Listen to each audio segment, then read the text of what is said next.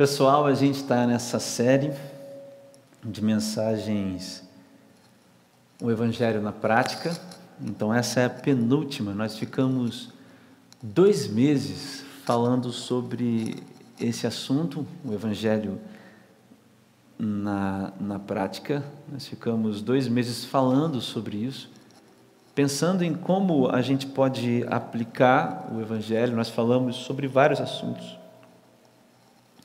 E hoje a gente vai falar sobre um assunto muito especial, para mim pelo menos, que é o tempo na prática. E, e para mim é especial esse tema,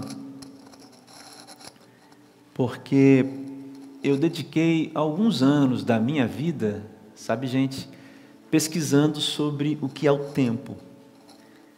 Ah, eu tenho feito teologia, esse ano me formo.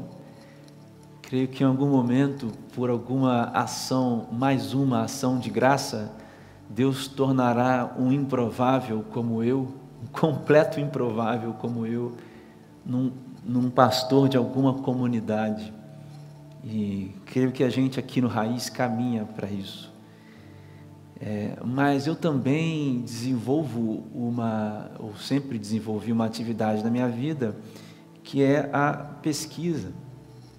Né? Ser um cientista, ser um pesquisador. Há muitos anos atrás, muitos anos atrás, não tantos assim, gente, meus amigos dizem que eu, eu, eu, tenho um espírito jovem, então eu vou considerar-me jovem por causa desse espírito jovem que vocês dizem que eu tenho, tá bom? Ah, há alguns anos atrás eu tive uma, tomei uma decisão dentro da música de seguir na área acadêmica, na pesquisa. Aliás, ser cientista era uma coisa que eu queria assim também desde criança, é, fazer experimentos. E a área da física e da matemática sempre me chamou a atenção. No entanto, eu entrei primeiro para o mundo da música e depois me interessei muito por essa outra área também pela filosofia.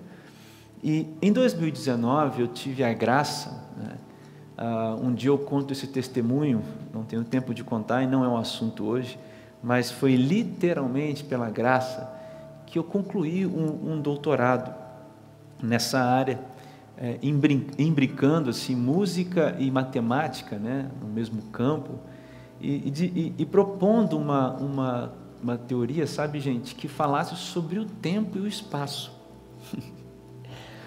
o pessoal ficava me, me, me, zoando muito, sabe, com isso, porque eu falava tanto desse negócio, eu pensei muito sobre isso. Esse assunto é um assunto intrigante para mim. Então eu li muito sobre o que a filosofia diz sobre o tempo. Olha, em várias áreas da filosofia, várias vertentes, né? A filosofia da existência, né? A filosofia da linguagem, a filosofia da ciência. E, e falar sobre o tempo para mim, então é muito especial. E eu poderia ficar com vocês aqui hoje falando sobre o tempo um bom tempo. poderia ficar aqui horas conversando com vocês sobre o tempo e explicando algumas definições, propondo alguma, alguns pensamentos para vocês a respeito do tempo, sabe? É, é, é enfim, algumas, algumas propostas filosóficas assim, mas eu não quero fazer isso aqui hoje. E por que, que eu escolhi e eu senti de Deus de falar sobre o tempo na prática? Porque uma das coisas que o tempo nos ensina, ou que a gente sabe sobre o tempo, é que nós passamos por ele. Você entende isso? O tempo é uma coisa tão importante para nós que, sabe, a gente chama o tempo de uma dimensão da realidade. Alguns dizem que o tempo é a quarta dimensão, alguns dizem que existem várias dimensões dentro do tempo, mas eu vou simplificar bem para você. Pensa no lugar onde você está agora, aonde você está agora aí. Olha para onde você está, ok? Você consegue medir altura, você consegue medir é, largura e você consegue medir profundidade. Isso são três dimensões da realidade. A gente consegue modelar o universo assim. É, pessoal, nós, consegui nós conseguimos modelar essa Bíblia dessa maneira. Você está me vendo aí em três dimensões, os meus movimentos, apesar da sua tela ser plana. Né? E o tempo é uma dessas dimensões. Agora, veja só, a gente não consegue encapsular o tempo. A gente não vai para trás, a gente teoricamente pode viajar no tempo para frente, mas a gente precisa descobrir como viajar 300 mil quilômetros por segundo. Aí a gente consegue, de repente, é, viajar no tempo para frente. Mas o fato é que na nossa vida prática a gente não consegue mexer com o tempo, a gente não consegue voltar, a gente não consegue ir para frente, mas a gente experimenta o tempo. Você sabe que uma vez perguntaram para o Agostinho, o Santo Agostinho e o filósofo Agostinho, e isso está no livro dele, nas Confissões, se eu não me falha a memória, número 11, no capítulo 5, eu não sei bem, mas é por aí. E perguntaram para ele, quando ele fala sobre o tempo, e ele fala assim: olha, a, a resposta dele é muito conhecida, né? Ó, oh, se me perguntarem o que é o tempo, eu sei o que é, no entanto, se você me pedir para explicar o que é o tempo, eu não consigo fazê-lo. Porque o Agostinho, na verdade, ele está pegando o tempo e colocando ele dentro de uma categoria da existência. Esse papo todo que eu tive aqui até agora foi para te dizer só uma coisa: ninguém vive fora do tempo. Ninguém está livre do ontem Ninguém está livre do hoje e ninguém está livre do amanhã. Ninguém. Esta é a realidade. Portanto, você pensar sobre o tempo, refletir sobre o tempo, é, é, é, é importante. É importante para você. É, você pensar sobre o tempo, indagar como você vive o seu passado, ou como você viveu no seu passado, como você vive o presente e como você viverá o futuro, é importante. Porque para você existe um passado, existe um presente e existe um futuro. Presta bem atenção. Para você existe um passado, existe um presente existe um futuro. Você não consegue voltar ao passado, você não consegue avançar ao futuro, tudo o que te resta é o momento do agora. Mas você consegue revisitar o seu passado através das suas memórias, e tem um filósofo que chama Bergson, que diz que isso é fazer tempo, é fazer memória. Você consegue projetar-se para o futuro através das coisas que você faz agora. Agora, se a gente está pensando no Evangelho e no tempo, na prática, a gente precisa entender, agora que a gente entendeu qual que é a nossa relação com o tempo, ou seja, para todo mundo existe passado, presente e futuro. Para todo mundo, para mim, para você, existe passado, presente e futuro. E a gente não vai para o futuro e a gente não volta para o passado. Se a gente definiu isso, como é que Deus vive o tempo? Nós não vamos entrar aqui numa discussão filosófica, apesar de eu gostaria muito de poder fazê-lo, mas esse não é o lugar para isso. Mas eu vou te dar uma explicação rápida, através de uma analogia. Quando na Bíblia você vê escrito que um dia para Deus são mil anos e mil anos para Deus são como um dia, quando você lê lá em Gênesis 1 que Deus, no princípio, no princípio, a palavra no princípio, Deus criou todas as coisas. E quando você lê lá no Apocalipse, no último livro da Bíblia, é, é que os, os santos reinarão com Jesus Cristo, com Deus e com Jesus Cristo por toda a eternidade. Você precisa entender que Deus não está no tempo mas o tempo está contido em Deus. Você entende isso?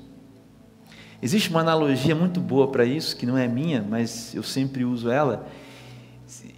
Imagina que Deus então fosse um círculo. Deus é um círculo.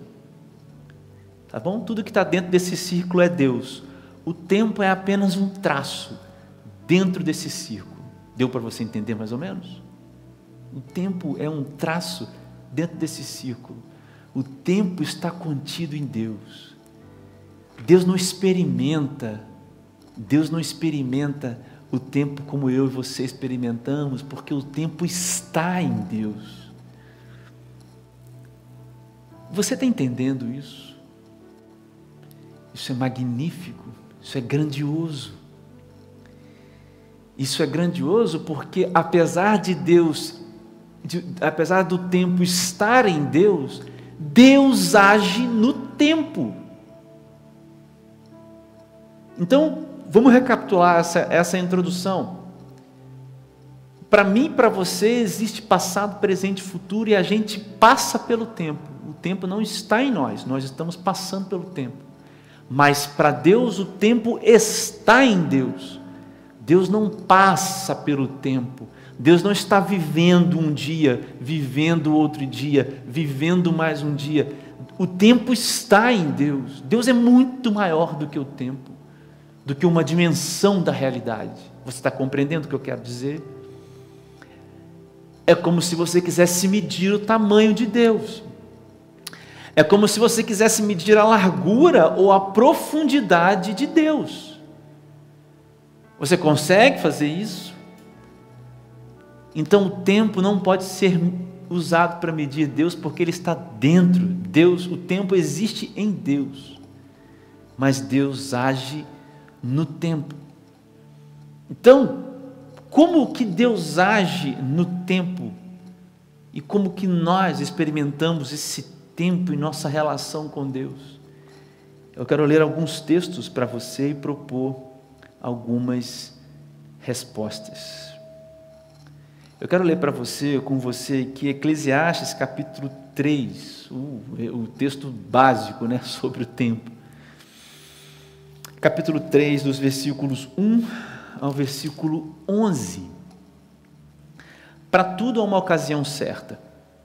Há um tempo certo para cada propósito debaixo do céu: tempo de nascer, tempo de morrer, tempo de plantar, tempo de arrancar o que se plantou, tempo de matar, tempo de curar. Tempo de derrubar, tempo de construir, tempo de chorar, tempo de rir, tempo de prantear e tempo de dançar, tempo de espalhar pedras e tempo de ajuntá-las, tempo de abraçar e tempo de se conter, tempo de procurar e tempo de desistir, tempo de guardar e tempo de jogar fora, tempo de rasgar e tempo de costurar, tempo de calar e tempo de falar tempo de amar, tempo de odiar, tempo de lutar e tempo de viver em paz. O que ganha o trabalhador com todo o seu esforço, tenham visto o fato que Deus impôs aos homens. 11. Ele fez tudo apropriado ao seu tempo. Também pôs no coração do homem o anseio pela eternidade. Mesmo assim, ele não consegue compreender inteiramente o que Deus fez. Esse texto é intrigante, não é? Mas antes de, de continuar aqui, eu quero fazer uma oração rápida. Vamos orar? Senhor, me abençoa nesta hora. Me dê sabedoria. Faça cair todas as correntes e muros, todas as distrações. Mantenha aqui, Senhor Deus, os meus irmãos conectados e me ajuda e fala comigo, por favor, no nome de Jesus. Amém. Sabe, pessoal, o que esse texto me fala? Esse texto aqui de Eclesiastes, capítulo 3, versículo 10, eu queria fazer algumas aplicações com você nesse texto e depois mais dois textos. Mas o texto de Eclesiastes é um texto de sabedoria. E aqui não tem muito para falar sobre o texto, só mesmo as aplicações. Veja que o texto contrapõe situações ah, opostas. Então ele fala assim, por exemplo, olha só, ó, tempo de procurar e tempo de desistir, tempo de guardar e tempo de jogar fora. O escritor ele está falando, ele está falando sobre coisas antagônicas. Há um tempo de abraçar e há um tempo de estar sozinho. Há um tempo de plantar e há um tempo de colher. E no tempo de plantar, exige-se o que se é exigido para se plantar. E no tempo de colher, tem que se fazer aquilo que se faz quando se vai colher. No tempo de abraçar, se vive o que é vivido no tempo do abraçar. No tempo de se separar, de estar longe, de ficar só, se vive o que está no tempo de ficar só. Veja, eu comecei dizendo para você aqui no início que só o que nós temos é o presente.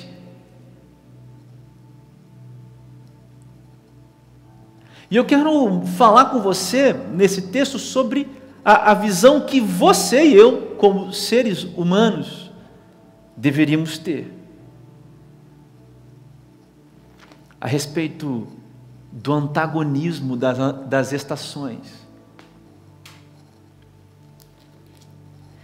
Veja só que interessante. O grego, ou a cultura grega helênica, tem três palavras para dizer ou para significar tempo. Uma palavra é a palavra cronos, inclusive é aplicada na mitologia grega. Tem um deus na mitologia grega que se chama Cronos. E o que, é o Cronos?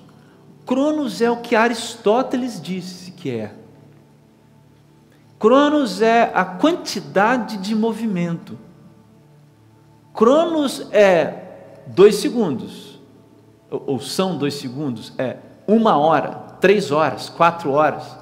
Quanto tempo eu gasto para ir daqui até o Rio de Janeiro de carro? Cinco horas. Cronos. Cronos. Cronos.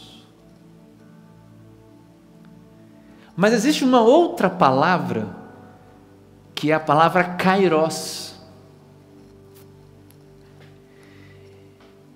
Isso não está aplicado só na Bíblia, isso está aplicado na filosofia, mas a Bíblia está cheia dessa palavra no Novo Testamento. A gente vai ler uma, um texto sobre essa palavra daqui a pouco. Mas agora veja só o que é o kairos. O Kairos não é um tempo cronológico.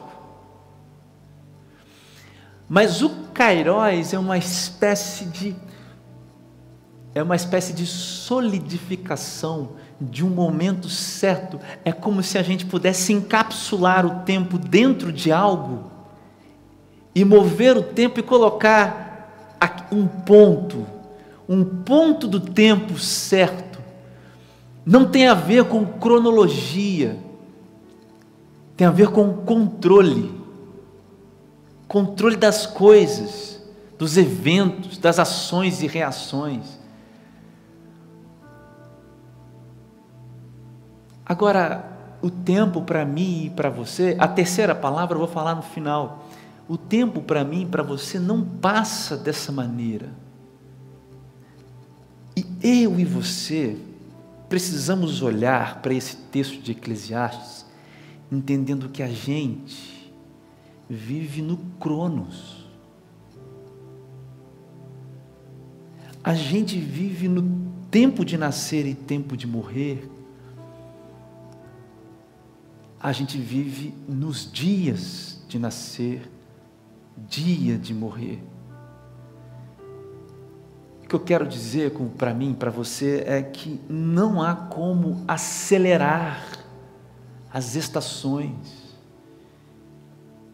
Não acelere os dias que precisam passar. Não acelere as estações que precisam acontecer. Porque você está experimentando Cronos. Você está experimentando hoje, mais amanhã, mais depois de manhã e um dia de cada vez. A pergunta que eu te faço nessa primeira aplicação é a seguinte: qual é a estação que você vive? Talvez você esteja querendo viver o tempo de colher num tempo de plantar. Talvez você esteja querendo viver o tempo de abraçar no tempo de desabraçar. Talvez você esteja querendo viver o tempo de espalhar pedras ao invés de juntá-las. Talvez você esteja querendo guardar, viver o tempo de guardar ao invés de viver o tempo de jogar fora. A gente ouve muito uma palavra chamada processos. E é verdade, para cada propósito tem um processo. E eu gosto dessa analogia e queria usar ela aqui também. Porque o propósito tem a ver com kairos. Porque propósito não está alcançável à sua mão para que você modele quando. Você está entendendo? Mas processo está. Processo é da nossa experiência do tempo. De um Deus que se revela, se faz revelar no tempo. Você compreende o que eu estou falando? Então talvez você esteja vivendo o tempo de procurar ao invés de viver o tempo de desistir. Ou talvez você esteja vivendo um tempo de desistir, querendo viver um tempo de procurar e vice-versa. Então a pergunta que eu te faço é qual é o qual é a estação que você está? Quais são os dias cronológicos que talvez você esteja tentando apressar? Não vai apressar, meu querido. Não vai apressar, porque ninguém vai para o futuro e ninguém volta no passado. A nós só resta as estações. Agora, é, é importante olhar esse texto também a partir de Deus. Porque o que o texto está falando para mim e para você aqui mais do que dizer que existem estações na vida, é dizer que Deus as controla. É por isso que o tempo está em Deus. Está entendendo? É isso que o escritor, o sábio, está falando aqui no versículo 11. Ele fez tudo apropriado ao seu tempo. A segunda aplicação que eu quero fazer com você é que todas as estações não são cronológicas para Deus. Deus não é um ser que está no Cronos, apesar de se manifestar no Cronos.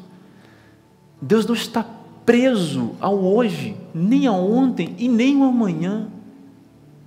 Deus é.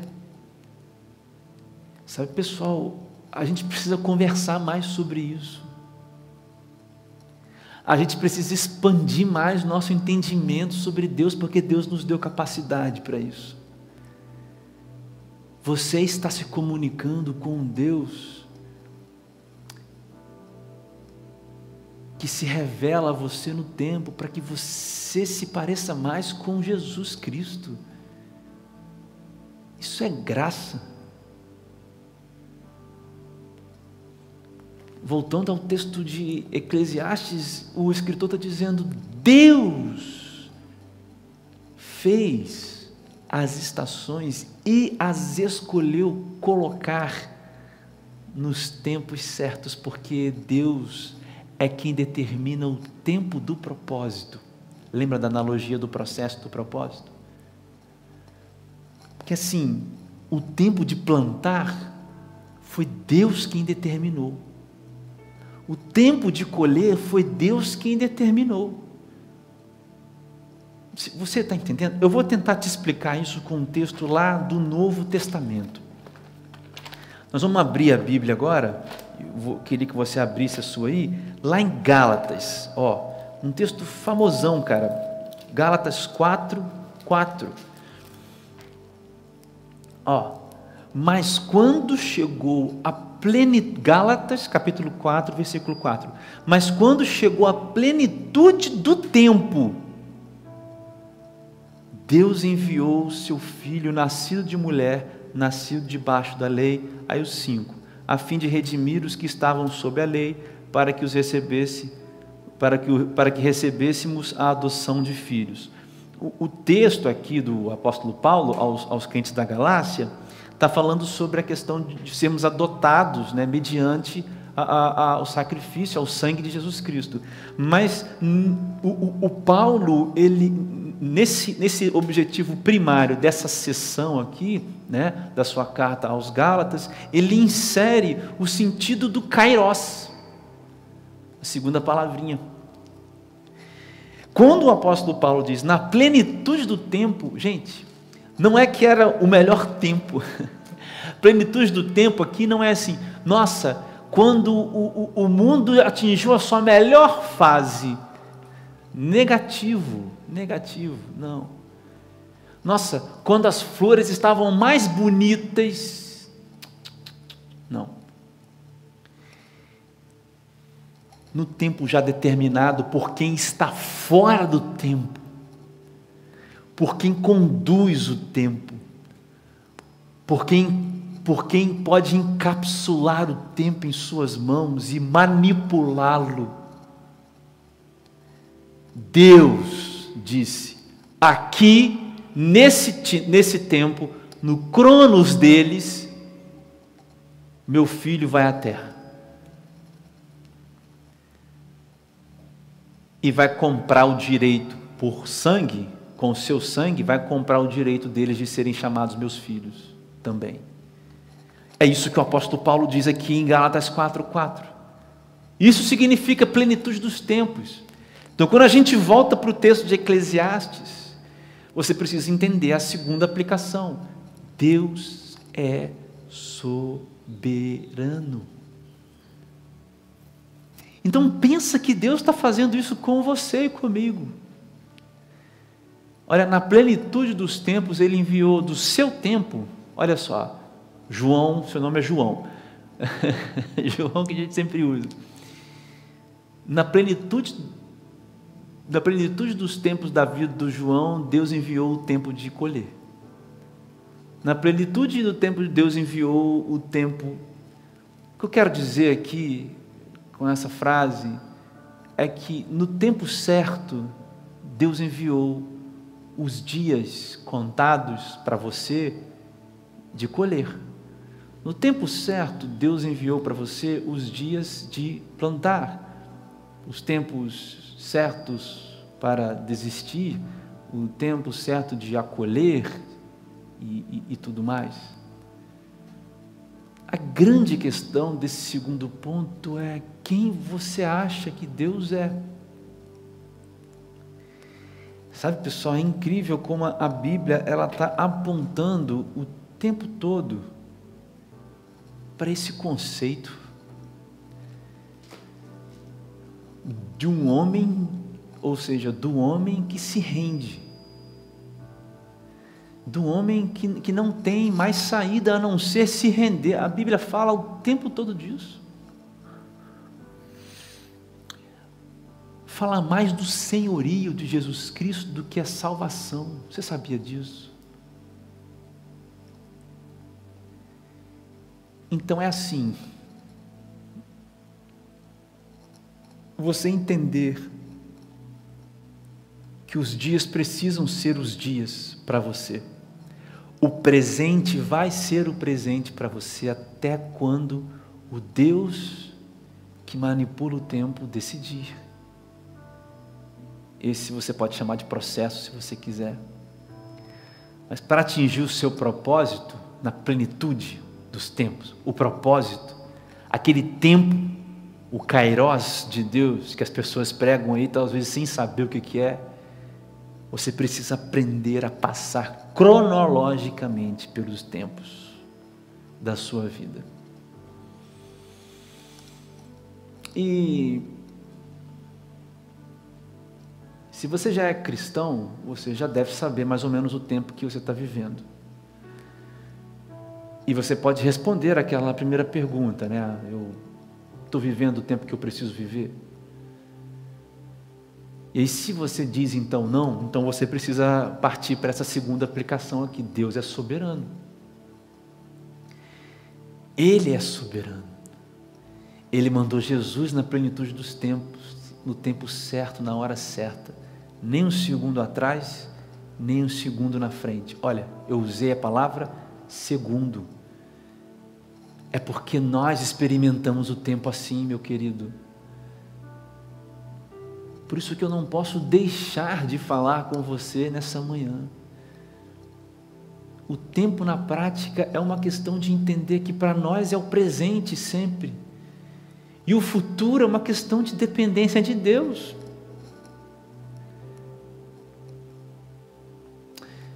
Mas caminhando para o final, existe uma terceira palavra.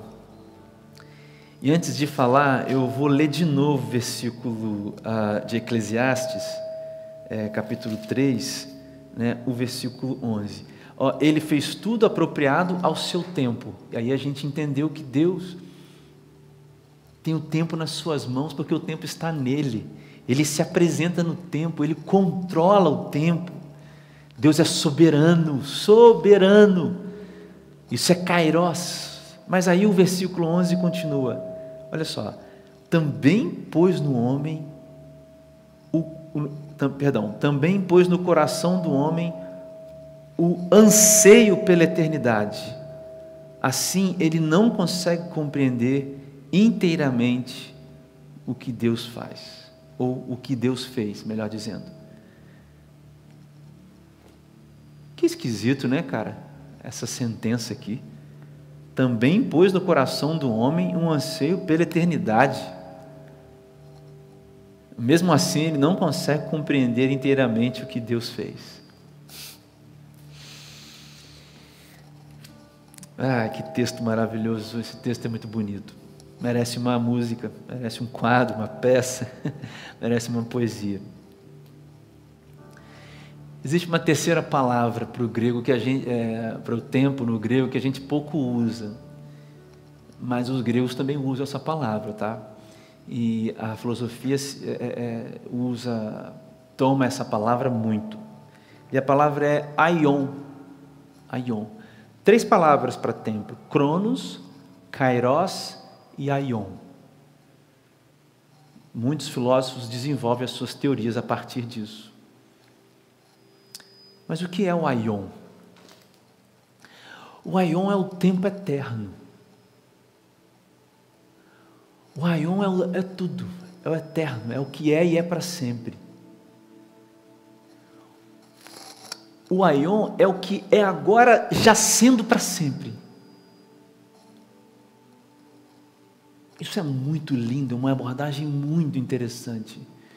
Porque o Aion, ele não depende de contar um mais um, mais dois, mais três, mais não sei quantos. Não depende disso.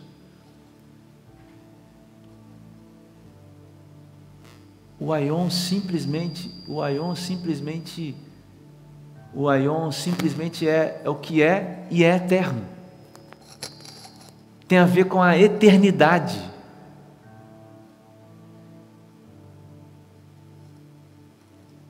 Querido, a maior aplicação do texto de Eclesiastes 3 que você conhece, que você já ouviu,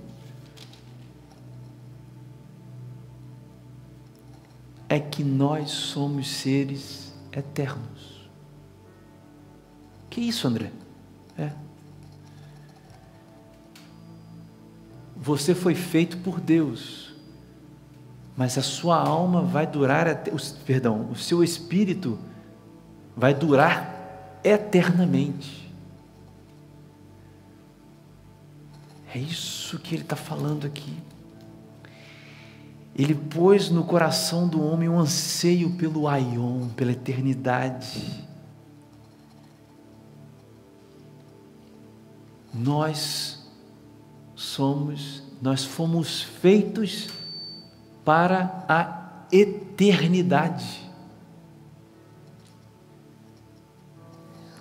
Nós fomos feitos para o que diz em Apocalipse. E eu quero ler para você. Nós fomos feitos para Apocalipse 21. Então vi novos céus e nova terra, pois o primeiro céu e a primeira terra já tinham passado e o mar já não existia. Vi a cidade santa, a nova Jerusalém, que descia dos céus, da parte de Deus, preparada como uma noiva adornada para seu marido. Ouvi uma forte voz que vinha do trono dizia: Agora o tabernáculo de Deus está com os homens com os quais ele viverá. Eles serão os seus povos, e o próprio Deus estará com eles e será seu Deus. Eles enxugará dos olhos toda lágrima. Não haverá mais morte, nem tristeza, nem choro, nem dor, pois a antiga ordem já passou. Versículo 6: Disse-me ainda: Está feito. Eu sou o Alfa e o Ômega, o princípio e o fim. A quem tiver sede, darei de beber gratuitamente, gratuitamente da fonte da vida, da fonte da água da vida. Esse texto de Apocalipse fala do lugar eterno, do tempo eterno, dos filhos de Deus voltando para casa, chegando em casa. Esse texto fala de Apocalipse sobre os filhos de Deus encontrando a fonte do amor, sem choro, sem lágrimas, sem dor, para sempre e eternamente. Agora, se você parar para pensar que nós fomos feitos para sermos eternos, você consegue entender o que o escritor continua dizendo aqui no versículo 11. Mesmo assim, o homem não consegue entender inteiramente o que Deus fez. Porque o homem fica preso ao aqui e ao agora. Porque o homem está preso às cores das estações porque o homem ainda está preso à quantidade de dias que dura o tempo de colher, ou o tempo de plantar, ou o tempo de abraçar, ou o tempo de se lançar para longe. E aí o homem não compreende Deus, ou o que Deus faz no tempo Se tem uma coisa que eu queria que você aprendesse sobre o tempo hoje aqui, é que você foi feito para ser eterno.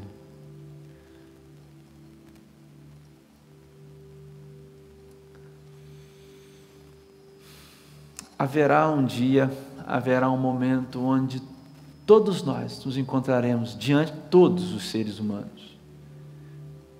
A eternidade para alguns será um abismo de fogo será um inferno. A eternidade para outros será isso que eu acabei de falar aqui de Apocalipse, capítulo 21.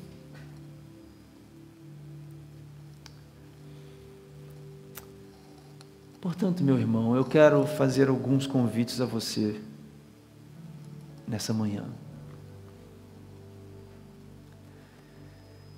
Eu quero te perguntar, você já parou para pensar nisso?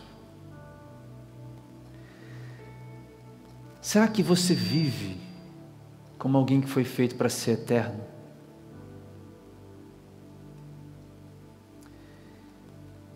Será que você vive dessa maneira? Porque nós um dia estaremos diante de Deus. E se você vive sabendo disso, Você já teve um encontro real com Jesus Cristo? Sabe, lá em João capítulo 6, versículo 7, ou João 7, capítulo, capítulo 7, versículo 6, os apóstolos perguntam para Jesus assim, fazem uma pergunta para Jesus e Jesus responde assim: Olha, o meu tempo ainda não chegou mas para vocês, toda hora é hora, ou todo tempo é tempo. E ali Jesus está dizendo: Olha, não chegou minha hora de morrer, aquilo para o qual eu vim fazer. Eu vou ser crucificado, mas não está na hora ainda.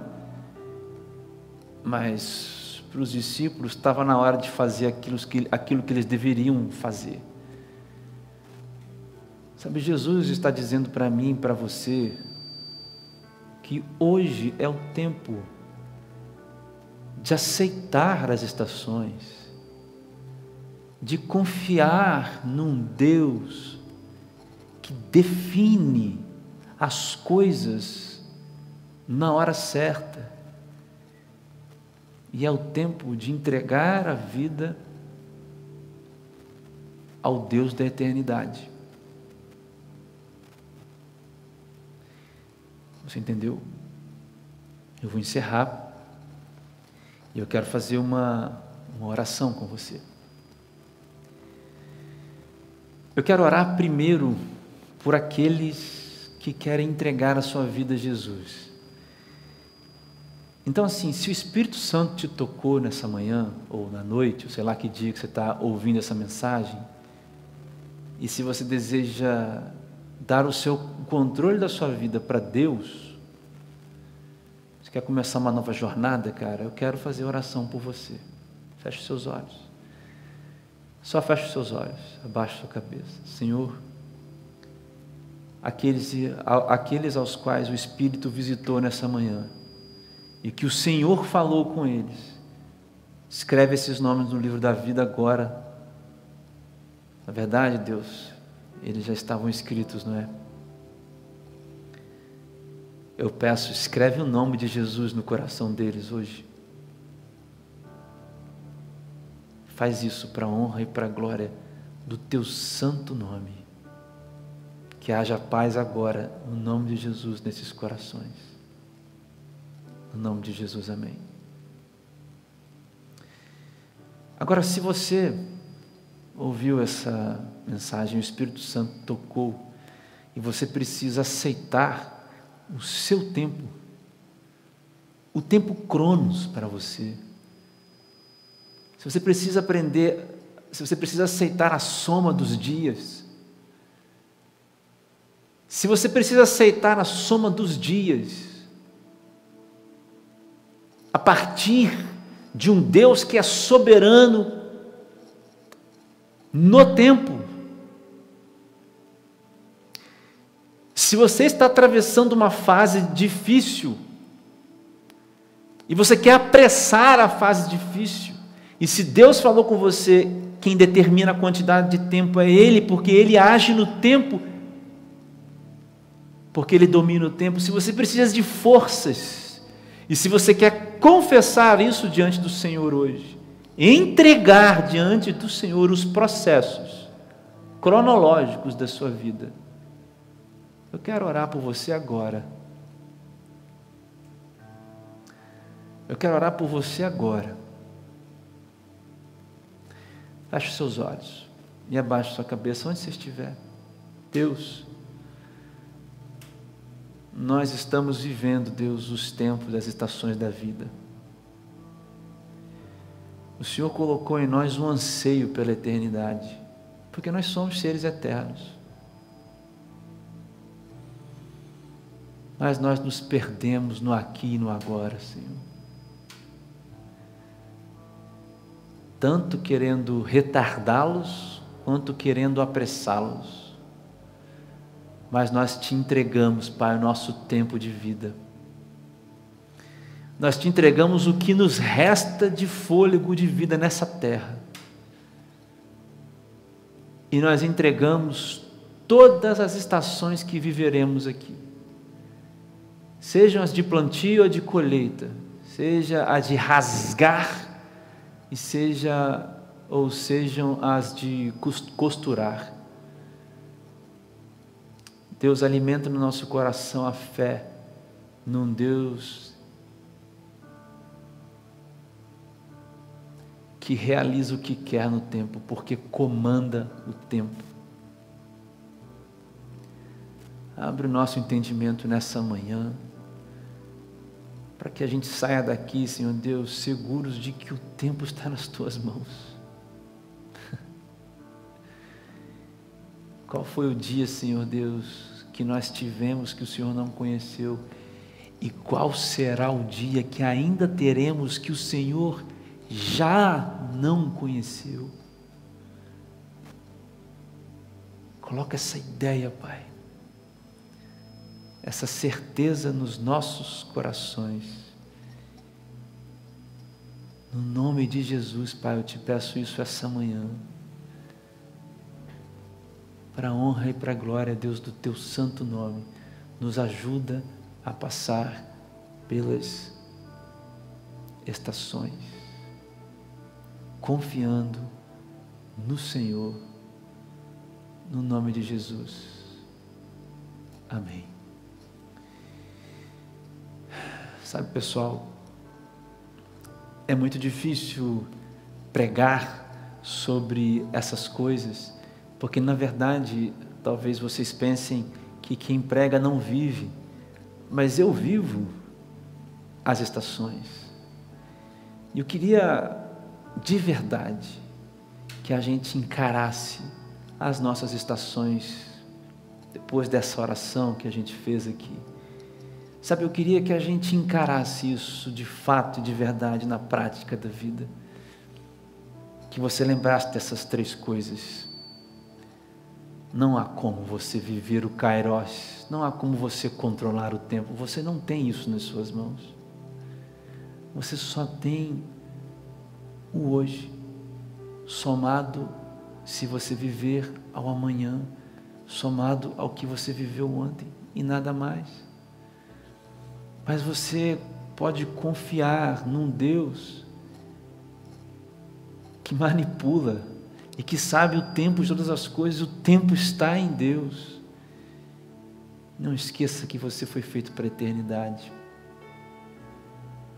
Não esqueça que apesar das estações boas, maravilhosas e ruins, horrorosas, nós somos feitos para a eternidade. Eu queria encerrar essa mensagem. Nós estamos vivendo uma marca de 500 mil mortos por Covid no Brasil. 500 mil pessoas. Apenas a, atrás dos Estados Unidos. Duas mil pessoas e duas mil e cem pessoas em média morrem no nosso país por dia. Nós pedimos a Deus para nos abreviar esse momento, mas Deus está no controle. E acima de tudo, nós estamos voltando para casa. Seja o que te espere amanhã, meu querido. Seja lá o que te espere amanhã. Seja lá qual for a situação que vai te encontrar amanhã. Deus está no controle e nós estamos voltando para casa e vamos viver eternamente com Deus. Se o Brasil atingir a marca de um milhão de mortos, Deus está no controle e nós estamos voltando para casa. Saia daqui nessa manhã hoje com esta certeza. Com esta certeza. Deus está no controle e nós estamos voltando para casa. Nós somos seres eternos. Se você tomou a decisão na primeira oração que eu fiz aqui hoje, eu quero te dizer uma coisa: você não pode caminhar sozinho. Se você tem uma igreja, procura a sua igreja, conversa com o seu pastor. Se você não tem uma igreja e você precisa caminhar, conversa com a gente, a gente está aqui para te ajudar. Mas não caminhe sozinho, deixa a gente te conhecer. A gente quer oferecer para você caminhar junto com você, não é tomar conta da sua vida, não é exigir que você mude isso, mude aquilo, a gente só quer andar com você. Se você hoje entregou sua vida para Jesus aqui, fala com a gente. A gente quer caminhar junto com você. E se você está afastado de uma igreja, precisa de ajuda, fala com a gente. A gente vai ajudar você. Querido, que essa mensagem tenha ficado no seu coração assim como penetrou no meu. Assim como me fez pensar melhor nas coisas. Amém? Deus te abençoe, Deus te abençoe.